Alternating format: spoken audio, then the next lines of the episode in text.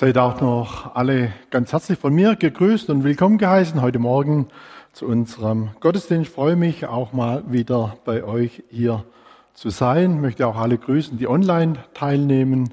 Herzliches Dankeschön auch euch für eure erbaulichen Lieder.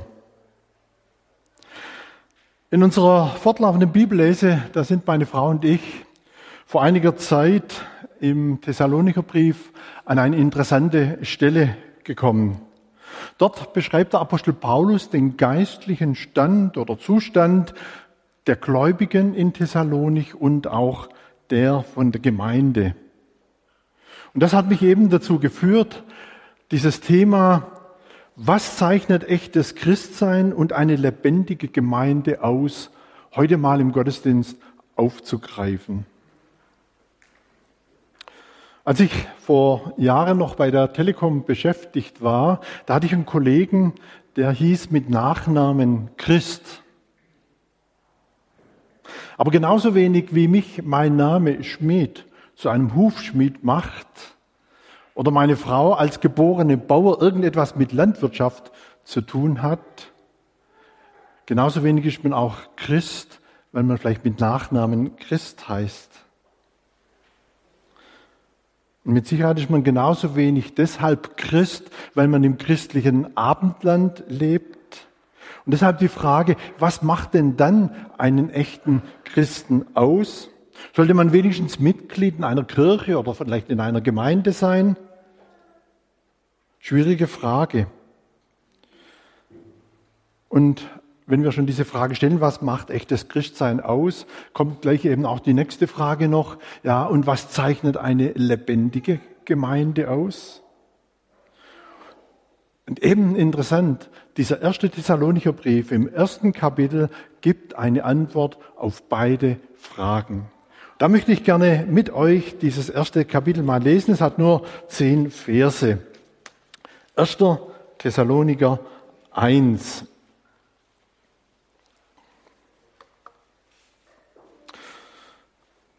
Paulus schreibt dort, Paulus und Silvanus und Timotheus an die Gemeinde in Thessalonich in Gott, dem Vater und dem Herrn Jesus Christus. Gnade sei mit euch und Friede.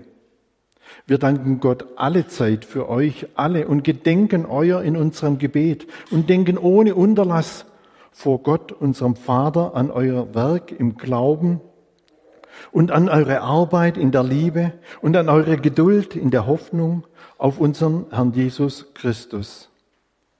Liebe Brüder, von Gott geliebt, wir wissen, dass ihr erwählt seid. Denn unsere Predigt des Evangeliums kam zu euch nicht allein im Wort, sondern auch in der Kraft des Heiligen Geistes und in großer Gewissheit. Ihr wisst ja, wie wir uns unter euch verhalten haben um euretwillen.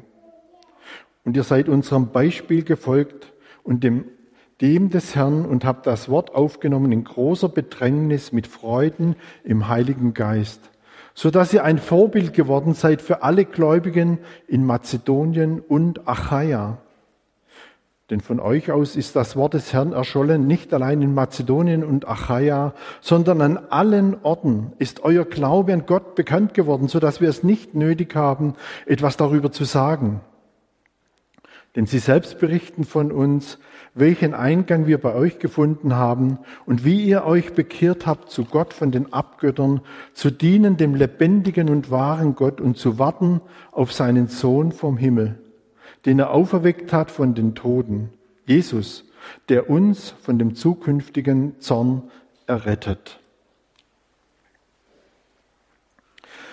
Bevor wir jetzt in den gelesenen Text mal einsteigen, lass uns mal noch den Kontext des Thessalonicher Briefes miteinander betrachten. Es war so, als Apostel Paulus auf seiner zweiten Missionsreise unterwegs war, kam er von Philippi nach Thessalonich und wie üblich suchte äh, Paulus immer zuerst mal die Synagoge auf, um den Juden dort das Evangelium von Jesus Christus weiterzugeben. Er hat ihnen auch die Auferstehung Jesu Christi verkündigt, hat ihnen gezeigt, dieser Jesus ist der Messias, den ihr schon lange erwartet. Einige Juden kamen zum Glauben, bekehrten sich, auch einige Nichtjuden aus der Stadt Thessalonich. Und weil nun doch viele gläubig geworden waren, Da sorgten Juden, welche eben immer noch die Lehre vom Apostel Paulus ablehnten, dafür, dass Paulus und sein Team Thessalonik wieder verlassen musste.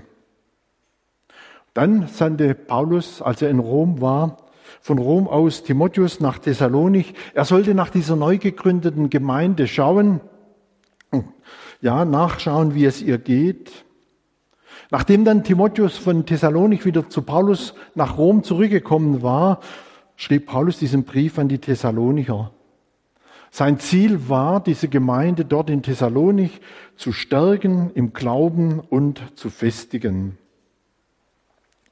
Und wie wir sehen, auch im Text gelesen haben, Paulus, er stieg in diesen Brief ein, indem er Gott für die Gemeinde dankte. Habe ich so gedacht für uns, so ein Tipp am Rande vielleicht, Lasst auch uns immer wieder Gott für die Gemeinde danken, in die Gott uns gestellt hat. Das ehrt Gott und ich denke, es fördert auch die Zufriedenheit und die Freude mit und an der Gemeinde. In Kapitel 2 erinnert sich Paulus dann an die gemeinsame Zeit, als er bei den Thessalonichern war. Und dieses Zurückerinnern hat auch wieder so eine Verbundenheit erzeugt für die Thessalonicher und für Paulus. Und auch da wieder so der Gedanke, auch unsere Verbundenheit und, Identität mit der Gemeinde kann auch immer wieder dadurch gestärkt werden, wenn wir uns auch mal wieder zurückerinnern, wie hat denn Gott unsere Gemeinde gegründet, wie hat er unsere Gemeinde gebaut, wie hat er uns in diese Gemeinde geführt, dass sie uns zu einem geistlichen Zuhause wurde. In Kapitel 3 bringt Paulus dann in väterlicher Weise seine Sehnsucht zur Gemeinde zum Ausdruck. Und er freut sich eben, dass der Timotheus mit diesen guten Nachrichten zurückgekommen ist. In Kapitel 4 ermuntert Paulus die Gemeinde zu einem hingegebenen Leben an Christus, das von moralischer Reinheit und auch einem disziplinierten Lebensstil geprägt ist. Dabei greift Paulus auch noch einige theologische Fragen auf, eben weil die Gemeinde auch durch Irrlehre bedroht war. Sowohl von der jüdischen Seite her, was die Gesetzlichkeit anbetraf, als auch von der griechischen Seite her mit dem griechischen Denken. Und zum Schluss in Kapitel 5, da weist Paulus noch auf die Wiederkunft Jesu hin, ein Aspekt, den auch wir als Gemeinde und auch in unserem persönlichen Leben nicht aus den Augen verlieren sollten. Und er gibt dann auch noch einige praktische Ratschläge für das Gemeindeleben. Lass uns nun mal miteinander einige Kennzeichen sammeln, die uns zeigen, was macht denn echtes Christsein aus und eine lebendige Gemeinde. Und zwar anhand gerade des gelesenen Textes. Beginnen wir mal, was zeichnet echtes Christsein aus? Im Jahr 344 vor Christus, da zog der König Alexander, kennen wir vielleicht noch aus dem Geschichtsunterricht, mit einem großen Heer über den Bosporus von Europa nach Asien und eroberte ein Land nach dem anderen. Kleinasien, Persien, Ägypten, Palästina. Er kam ja sogar bis nach Indien und hatte dann ein riesengroßes Reich erobert und unter sich. Im Jahr 51 nach Christus da zog ein unscheinbarer Mann in der entgegengesetzten Richtung über den Bosporus, Richtung Europa, ohne Heer, aber mit dem, mit dem Evangelium im Herzen. Und dieses Evangelium, das der Apostel Paulus da nach Europa brachte, eroberte bis heute die ganze Welt. Und diesem Evangelium hatten auch die Thessalonicher eben nicht nur ihre Häuser, sondern auch ihre Herzen geöffnet. Haben wir gelesen in Vers 9, denn sie selbst berichten von uns, welchen Eingang wir bei euch gefunden haben und wie ihr euch bekehrt habt zu Gott von den Abgöttern, zu dienen dem lebendigen und wahren Gott und zu warten auf seinen Sohn vom Himmel, den er auferweckt hat von den Toten. Jesus, der uns von dem zukünftigen Zorn errettet. Also können wir sagen, das erste Kennzeichen lebendigen Christseins ist, dass man sein Herz dem Evangelium öffnet. Und wenn wir das Evangelium kennenlernen wollen, ich glaube, da ist es auch mal wichtig, dass wir einmal alle Vorbehalte, die da vielleicht bei uns da sind, gegen das Christsein, vielleicht Vorbehalte gegen die Bibel, mal ablegen und uns für das Reden Gottes öffnen, für das Wirken Gottes öffnen. Und dann wird etwas geschehen. Dann wird der Geist Gottes uns zeigen, wie in Römer 3 beschrieben, dass jeder Mensch von Natur aus, von Geburt an verloren ist und Rettung braucht. Und dass wir vor ihm, vor Gott nicht bestehen können. Und darauf folgt dann das zweite Kennzeichen echten Christseins. Und das bezeichnet die Bibel als Bekehrung. Was versteht die Bibel unter Bekehrung? Und das ist auch noch ein ganz interessanter Aspekt, sehen wir bei den Thessalonichern. Bekehrung bedeutet eben nicht nur Hinwendung zu Christus, sondern bedeutet auch abwenden. Und noch heu, bis heute bedingt Bekehrung ein Abwenden von allem, was nicht Gottes Maßstäben, Gottes Willen entspricht. Bei den Thessalonichern haben wir gesehen, da war es ein Abwenden von diesen Göttern und Götzen, ja, die ihre ganze Stadt und ihre Häuser füllten, die sie verehrten, denen sie gedient hatten. Kann übrigens vielleicht auch heute sogar noch ein Thema sein. Ich kenne jemanden, der sich auch nach seiner Bekehrung immer noch gerne mit dem Buddhismus beschäftigt hat. Und ich musste feststellen, wie er, wie sein Glaube schlussendlich darunter litt. Jesus sagt selbst einmal, wir können nicht zwei Herren dienen. Und deshalb müssen wir uns, wenn wir uns zu Jesus Christus zuwenden, für Jesus entscheiden, ein ganzes Jahr zu diesem Herrn finden und dem anderen Herrn, Satan und seinen Einflüssen ganz bewusst von ihm abwenden. Bekehrung kann aber vielleicht auch mal bedeuten oder zur Folge haben, sich vielleicht von seinen Aktien, seinen Immobilien, von seinen Sparbüchern oder was einen sonst so sehr in Anspruch nimmt, dass unsere Gemeinschaft mit dem Herrn leidet, abwenden. Zachäus ist dann so ein gutes Vorbild. Als ja, Jesus in sein Leben kam, da verabschiedet er sich von seinem wohl auch mit Unehrlichkeit aufgebautem Reichtum, um ganz für Jesus da zu sein. Aber als er dann dieser Sucht nach Geld abgesagt hatte, als er sich davon abgewendet hatte als er Jesus in sein Haus und in sein Herz aufgenommen hatte, da sehen wir, da kehrte echte Freude in das Leben von Zachäus ein. In einer Gemeinde, da feierte man Taufe. Die Taufe fand im Freien statt und da waren viele Gäste da bei dieser Tauffeier. Als ein Täufling dann ins Wasser ging, da sah man, wie er in seiner Hand einen Geldbeutel hielt. Und diesen Geldbeutel, den ließ er auch nicht los, ja, so selbst noch bei der, bei der Taufhandlung selber. Als man ihn danach gefragt hat, was das denn bedeuten sollte, dass er seinen Geldbeutel da nicht losgelassen hat während der Taufe, da sagte er, ich wollte damit zum Ausdruck bringen, die Umkehr meines Lebens reicht bis in den Geldbeutel hinein. Eben der Herrschaftsanspruch Jesu, diesem Herrn, den er sich zugewendet hatte, sollte eben auch vor finanziellen Fragen nicht Halt machen. Abwenden kann auch mal bedeuten, sich vielleicht von einer Clique zu trennen. Besonders dann, wenn ich merke, nicht ich ziehe sie zu Christus hin, sondern sie ziehen mich von Christus weg.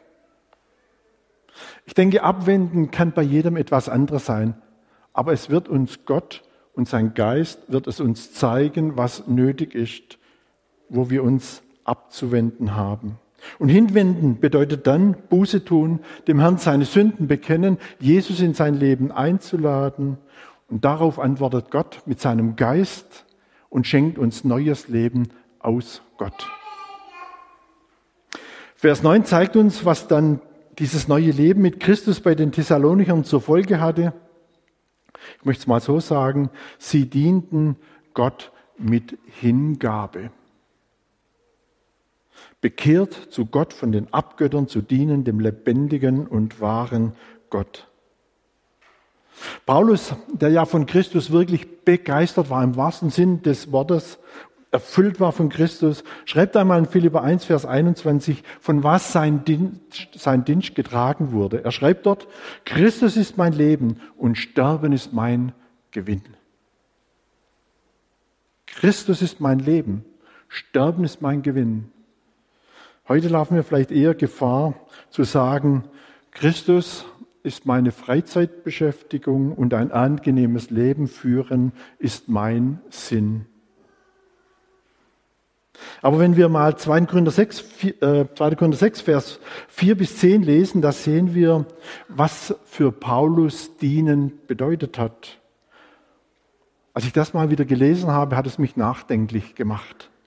Paulus schreibt dort, in allem erweisen wir uns als Diener Gottes. Und jetzt kommt es, was seine Dienerschaft sozusagen ausgezeichnet hat.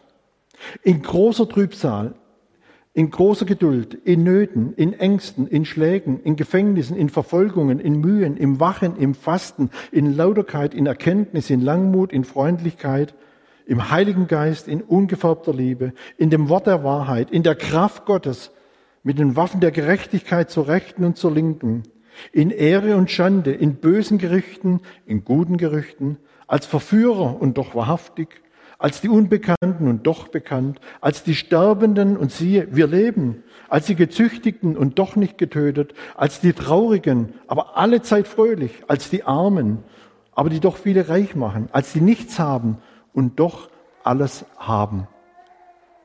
Das zeichnete den Dienst von Paulus aus. Wenn wir diese Verse studieren, da sehen wir, echtes, hingegebenes Christsein wird immer etwas kosten. Paulus zählt eben hier auf, Trübsal, Nöte, Ängste, Schläge, Gefängnis, Verfolgung, Mühen, Wachen, Fasten, Schande, böse Gerüchte, Sterben, Zucht, Traurigkeit, arm sein, nichts haben. Vielleicht tun wir mal gut daran, auch uns die Frage zu stellen, was darf mich die Nachfolge des Herrn und was darf mich der Dienst für unseren Herrn kosten? Vielleicht werden wir mal stille und gehen in uns. Was darf mich der Dienst für den Herrn heute kosten? Paulus und die Thessalonicher hatten sich aber trotz all diesen Konsequenzen bewusst für den Dienst, für den Herrn entschieden. Warum? Weil sie auf der anderen Seite durch Gott reich beschenkt wurden. Er gibt denen, die ihm dienen, das zeigt uns eben 2. Korinther 6, Vers 4 bis 10 eben auch auf, viel zurück. Geduld, er gibt uns Erkenntnis, er begegnet uns in seiner Freundlichkeit, dass auch wir freundliche Menschen sein können. Er gibt uns seinen Geist, ungefärbte Liebe, dass wir lieben können. Das Wort der Wahrheit. Wir leben Kraft Gottes. Er rüstet uns aus mit Waffen der Gerechtigkeit. Er ehrt uns. Wahrhaftigkeit schenkt er uns. Wir sind bei Gott bekannt. Gibt es was Schöneres, als bei Gott bekannt zu sein? Er kennt mich. Er liebt mich. Wir finden das Leben und wir werden mit geistlichen Gütern reich beschenkt. Und das war der Grund, warum die Thessalonicher und auch ein Apostel Paulus gerne dem Herrn dienten, auch trotz all der Kosten. Ich möchte es mal so zusammenfassen. Wer dem Herrn dient, findet das Leben, nämlich ein Leben in einer innigen Gemeinschaft mit Gott, ein Herzensfriede, der alles übersteigt und eine Freude, die auch in Nöten durchträgt. Und jetzt kommt die unausweichliche Frage, sind auch wir bereit, wie die Thessalonicher, wie ein Apostel Paulus, dem Herrn zu dienen? Sind wir bereit, auch mal Nachteile in Kauf zu nehmen? Oder bleiben wir lieber bei dem Motto, Christus ist meine Freizeitbeschäftigung und ein angenehmes Leben ist mein Sinn? Wenn dem so wäre, dann lasst uns doch heute wieder ganz neu den Entschluss fassen. Herr Jesus, du bist mein Herr, dir gehöre ich. Dir möchte ich dienen, weil du dein Leben für mich gegeben hast, weil du mich lieb hast. Du hast mich angenommen. Jesus, ich möchte dir dienen, weil du es gut mit mir meinst, weil du mich reich beschenken willst mit einem erfüllten Leben und mit Gaben, die Ewigkeitswert haben. Vers 10 zeigt dann noch ein weiteres Kennzeichen echten Christseins auf, nämlich zu warten auf seinen Sohn vom Himmel, den er auferweckt hat von den Toten, Jesus, der uns von dem zukünftigen Zorn errettet. Man kann sagen, ein Kennzeichen lebendigen Christseins ist, es sind Wartende auf Jesus. Weil sie die Zeit, die Dinge der Zeit nicht mehr erfüllen, aber sie eine große Sehnsucht nach dem haben, an den sie glauben. Wir haben nun gesehen, was echtes Christsein auszeichnet möchte ich noch der Frage mit euch nachgehen, was zeichnet eine lebendige Gemeinde aus? Auch da gibt uns der Thessalonicher Brief Antworten. Der erste Punkt ist, wenn eine Gemeinde aus dienenden und auf Jesus wartenden Christen besteht, dann ist eigentlich schon das erste Kennzeichen einer lebendigen Gemeinde vorhanden. Es wird eine Gemeinde sein, zu der man gerne gehört, eine Gemeinde, wo ich gerne dabei bin, wo ich mich auch gerne mit meinen Gaben einbringe. Und diese Gemeinde, sie besteht aus Menschen, wie es im Vers 4 heißt. Es ist eine Gemeinde von Gott geliebt, von ihm erwählt. Und so eine Gemeinde hat weitere Kennzeichen, an der wir erkennen, dass sie lebendig ist. Das sehen wir in Verse 1 bis 8. Beginnen wir mal mit Vers 1. Paulus und Silvanus und Timotheus an die Gemeinde in Thessalonich in Gott. Ich glaube, für unser Sprachgebrauch etwas unverständliche Formulierung. Gemeinde in Gott, was bedeutet denn das?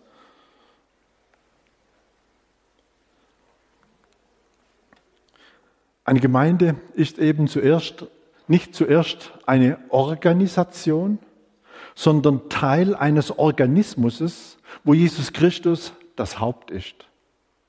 Und eine Gemeinde ist Bestandteil dieses Organismus in Christus, in Gott, wo er das Haupt ist. Eine lebendige Gemeinde ist eben auch nicht im Zeitgeist verwurzelt, sondern sie ist in Gott verwurzelt. Sie ist in seinem Wort verwurzelt. Sie lebt auch nicht von Events, sondern sie bezieht ihre Kraft ihren Trost, ihre Korrektur, ihre Erbauung aus dem Wort Gottes. Gemeinde in Thessalonik zeigt aber auch, dass Gemeinde natürlich auch eine Organisation ist, eine örtliche Einrichtung. Ohne Organisation wäre ja auch kein Gemeindeleben möglich. Also das Mindeste, was eine Gemeinde organisieren muss, ist, dass man ausmacht, wann trifft man sich. Also wenn man das nicht organisieren würde, dann würden die einen morgens um 8 am Sonntag kommen, die nächsten um 10, der nächste mittags um 14 Uhr, ja, der Langschläfer kommt etwas später.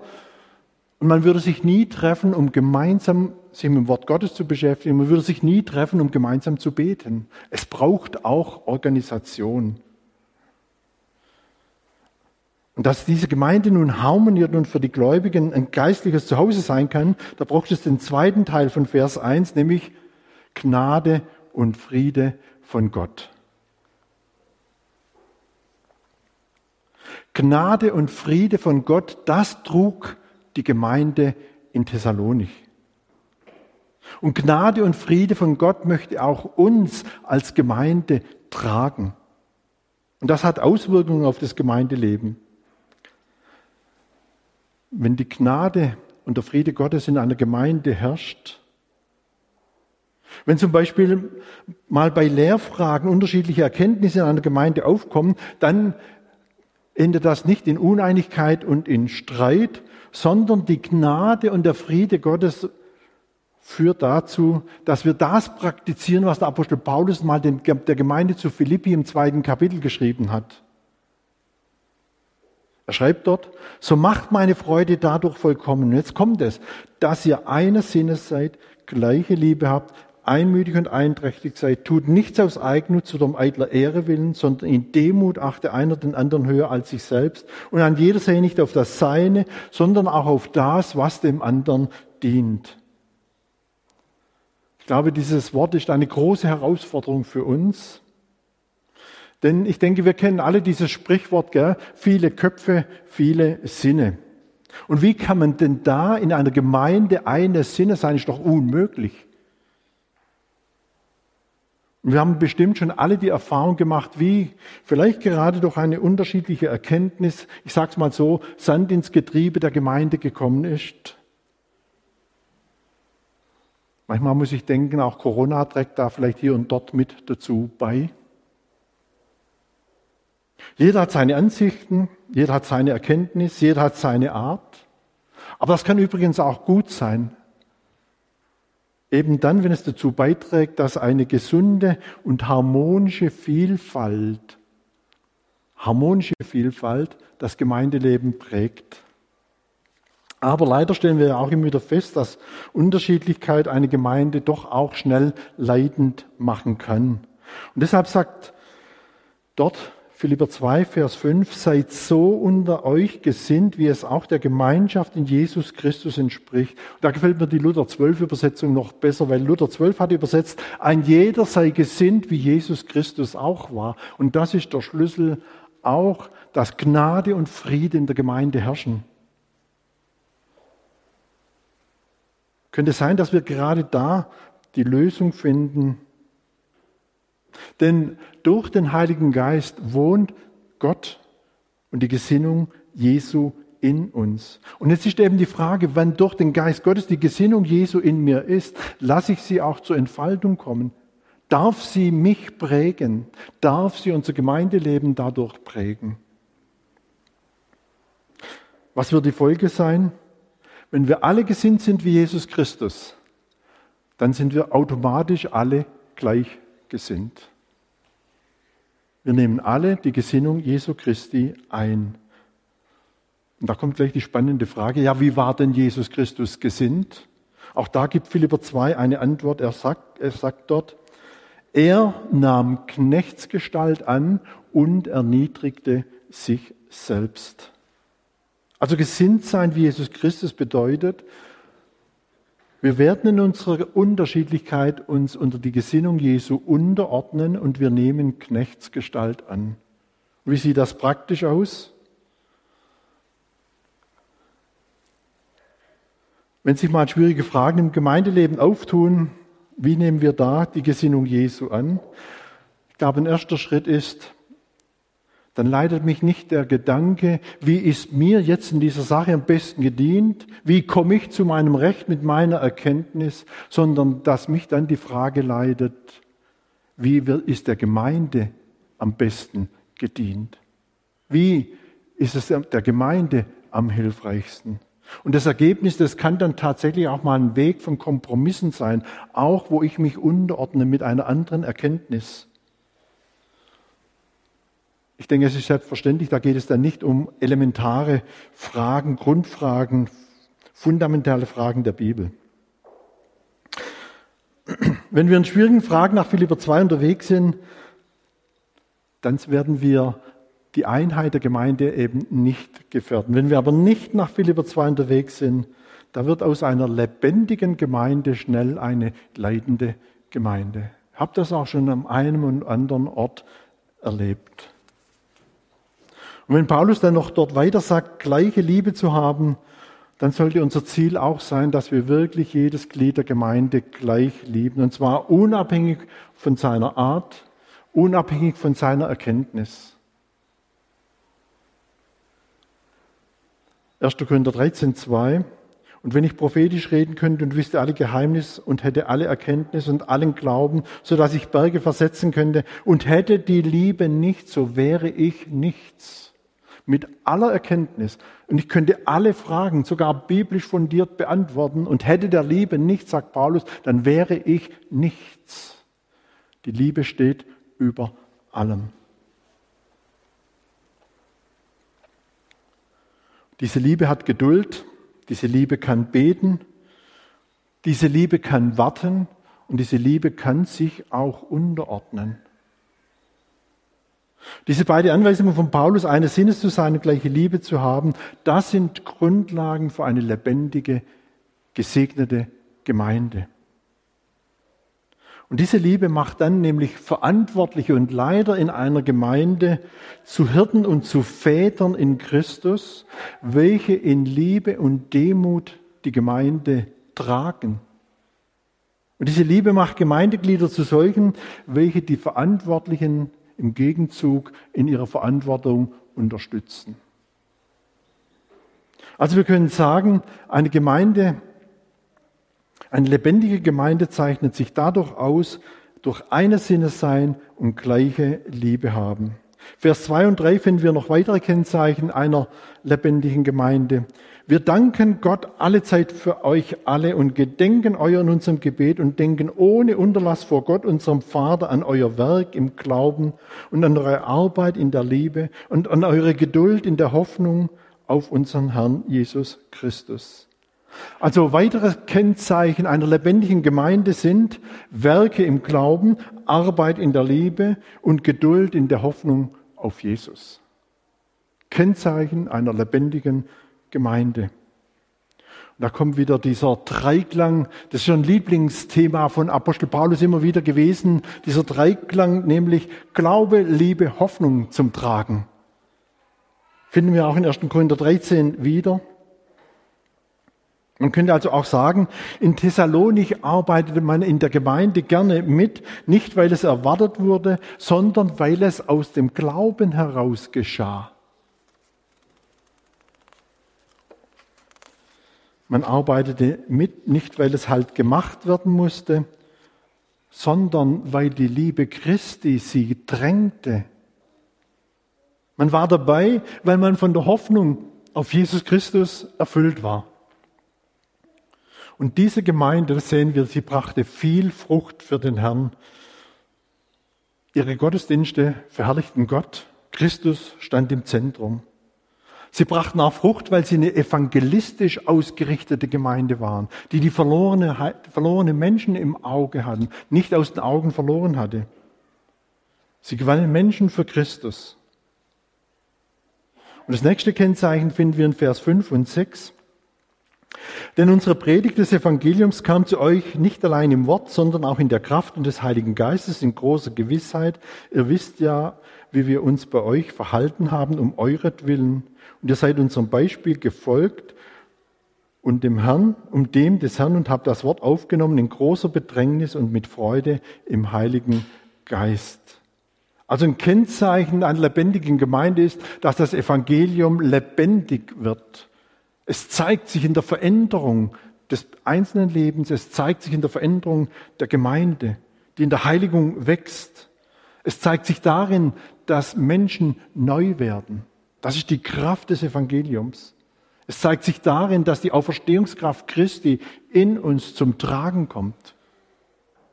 Und dieses gepredigte Wort, das wurde mit Freude aufgenommen.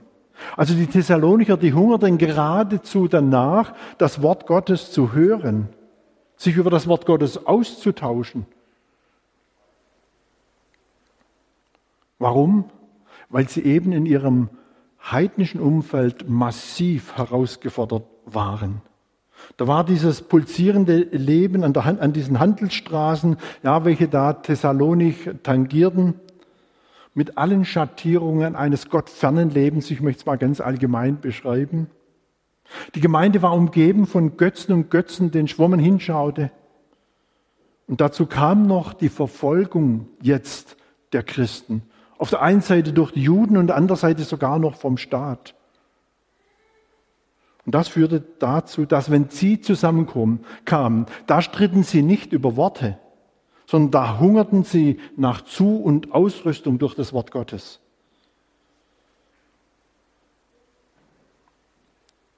Und so sollte auch uns, sollten auch unsere Gottesdienste oder Gottesdienste einer gesunden Gemeinde ihre Glieder zurüsten, um auch unseren Herausforderungen, denen wir heute uns täglich stellen müssen, gut begegnen zu können, dass wir etwas mitnehmen, was uns Kraft gibt, in unserer heutigen Zeit auch wo nötig gegen den Strom zu schwimmen.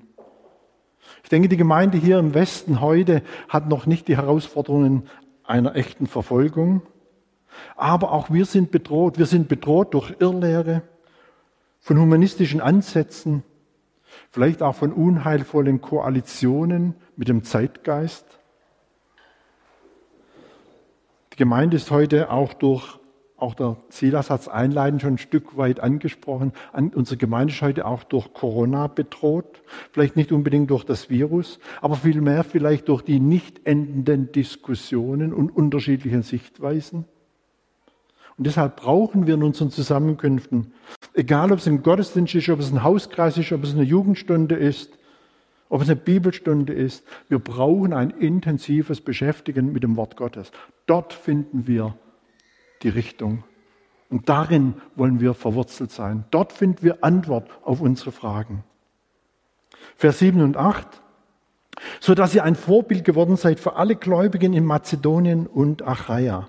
Denn von euch aus ist das Wort des Herrn erschollen, nicht allein in Mazedonien und Achaia, sondern an allen Orten ist euer Glaube an Gott bekannt geworden, sodass wir es nicht nötig haben, darüber etwas zu sagen. Und da habe ich so denken müssen, ist das nicht vielleicht sogar das schönste Kennzeichen einer lebendigen Gemeinde, wenn eine Gemeinde für andere zu einem guten Vorbild wird? Wisst ihr, und sie waren nicht Vorbild, weil sie vielleicht ein schönes Gemeindehaus hatten oder tolle Events, wo man was erleben konnte. Paulus schreibt ganz nüchtern, ihr, Vorbild bestand ganz einfach darin, in ihrem Glauben, in ihrem lebendigen Glauben an Gott und seinen Auswirkungen. Ihr Vorbild bestand in ihrer heidnischen Umgebung darin, dass sie dem Götzendienst abgesagt hatten und dem Herrn mit Freuden dienten. Und so darf es auch für uns zu einem Gebetsanliegen werden, dass auch wir eine Gemeinde sind, die durch ihren Glauben an Gott eine Leuchtkraft hat in unserer heutigen Zeit. Auch in Zeiten von Corona. Lasst uns doch immer wieder Gedanken machen, wie können wir die Zeit ausnutzen, auch in die Zeit von Corona, persönlich Licht und Salz zu sein, Vorbild zu sein wie die Thessalonicher? Wie können wir es als Gemeinde sein? Menschen noch mit der frohen Botschaft zu erreichen.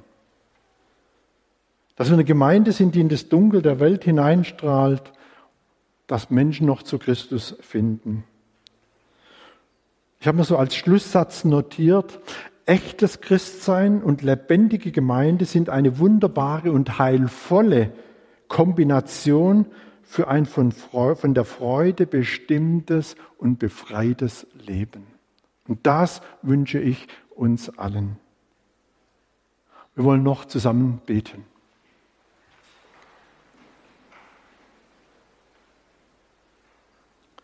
Vater im Himmel, wir stehen still und anbetend vor dir und deinem Wort. Danke, dass du uns heute mit hineingenommen hast in diese Gemeinde zu Thessalonich, die nicht nur damals in ihrer ganzen Umgegend ein Vorbild war, um ihres Glaubens willen, sondern auch uns heute noch ein Vorbild ist. Eine Gemeinde, von der wir bis heute lernen dürfen. Und Vater im Himmel, es ist uns ein herzliches Anliegen, dass unser persönliches, dass mein persönliches Leben von dir geprägt ist dass es ein lebendiges Leben ist in der Nachfolge, erfüllt von deinem Heiligen Geist, der mich, der uns leidet. Es ist unser herzliches Anliegen, Herr, dass wir eine lebendige Gemeinde sein dürfen, die geprägt ist von deinem Wort, wo du, Herr Jesus Christus, im Mittelpunkt stehst. Eine Gemeinde, die durch deinen Geist Leitung erfährt, die in deinem Wort verwurzelt ist und eine Strahlkraft hat, in dieser heutigen Zeit. Danke, Jesus, dass wir uns jetzt auch dir und deiner Gnade, deinem Frieden anbefehlen dürfen. Herr, bewahre du uns den Frieden in der Gemeinde und walte du über uns mit deiner Gnade, dass auch wir friedvolle Menschen sind und gnädig zueinander sind. Jesus, begleite und bewahre du jetzt auch jeden, wenn er wieder in seinen Alltag geht und bewahre uns diese Worte im Herzen, dass sie uns begleiten und dass sie uns leiden. Danke, Herr, für dein Wort. Wir beten dich an. Amen.